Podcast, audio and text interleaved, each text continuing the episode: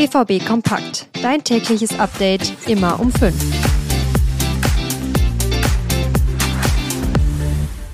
Es ist Sonntag und ihr hört BVB Kompakt von den Ruhrnachrichten. Heute sprechen wir im Nachgang nochmal über das Freiburg-Spiel und alles, was bei Borussia Dortmund sonst noch so passiert ist.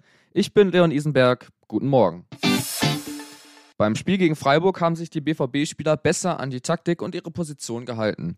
Damit war es zwar ein Geduldsspiel, aber ein siegreiches. Durch Lockbälle für aggressives Pressing konnte der SC Freiburg aus seinen Positionen gezogen werden.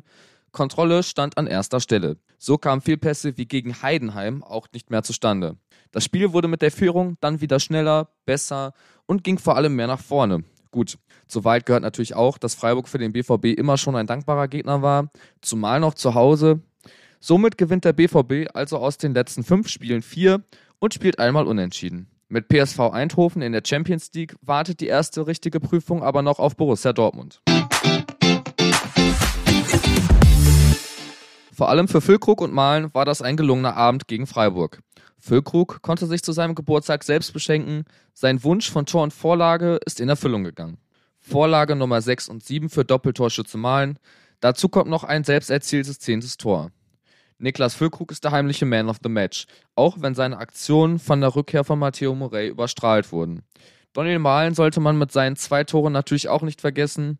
Der wurde dann auch offiziell Man of the Match. Zusätzlich standen Gregor Kobel, Marco Reus, Julian Riasson und Emre Can wieder in der Startelf. Ich möchte euch an der Stelle nochmal an unser BVB Plus Abo erinnern. Drei Monate für nur drei Euro. Damit habt ihr nicht nur exklusiven Zugang zu allen Videos, Bildern und Artikeln rund um den BVB, sondern seid auch noch ganz nah dran. Den Link dazu findet ihr wie immer in unseren Show Notes. Zehn Minuten gab es am Freitagabend in Dortmund keinen Fußball. Stattdessen sind Tennisbälle durch das Stadion geflogen. Auch die bekannten Schokotaler flogen wieder von der Südtribüne auf das Feld. Die Demonstrationen gegen den DFL-Investor gehen auch in Dortmund weiter. Emre Can versuchte mit den Fans am Zaun der Südtribüne zu sprechen, jedoch erfolglos. Stürmer Niklas Süle hat für die Demonstration Verständnis. Ich kann die Fans verstehen, dass sie ihre Meinung auf dieser Bühne äußern wollen. Es sollte nur eine der wenigen Aktionen dieser Art gewesen sein. Im Zweitligaspiel von Hannover und dem Hamburger SV zum Beispiel wurde ebenfalls mit Spruchbändern demonstriert. Weil Schlösser um das Tor gebunden wurden, musste auch dort das Spiel 22 Minuten unterbrochen werden. Besonders im Visier stand wortwörtlich Martin Kind. Der wurde von den eigenen Hannoveraner Fans im Fadenkreuz porträtiert. Als letztes wollte ich noch Sancho und Marzen erwähnen. Gute Leistungen gab es zwar auch in den ersten Spielen von ihnen, jetzt sind sie aber auch endlich in Dortmund angekommen.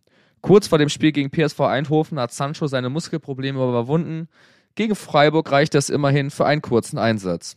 Auch Ian Marzen wurde durch gute Leistungen auf seiner Position zum Liebling. Gegen Freiburg schaffte er es wieder ein Tor vorzulegen. Ob man die beiden über ihre Leihe hinweg fest verpflichten kann, bleibt aber offen.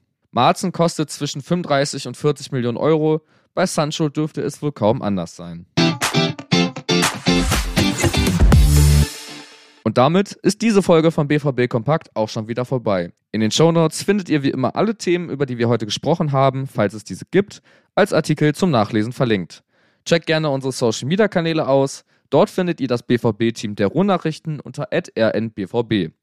Mich könnt ihr auf Instagram über Leon Pascal Isenberg erreichen. Wir hören uns morgen früh wieder.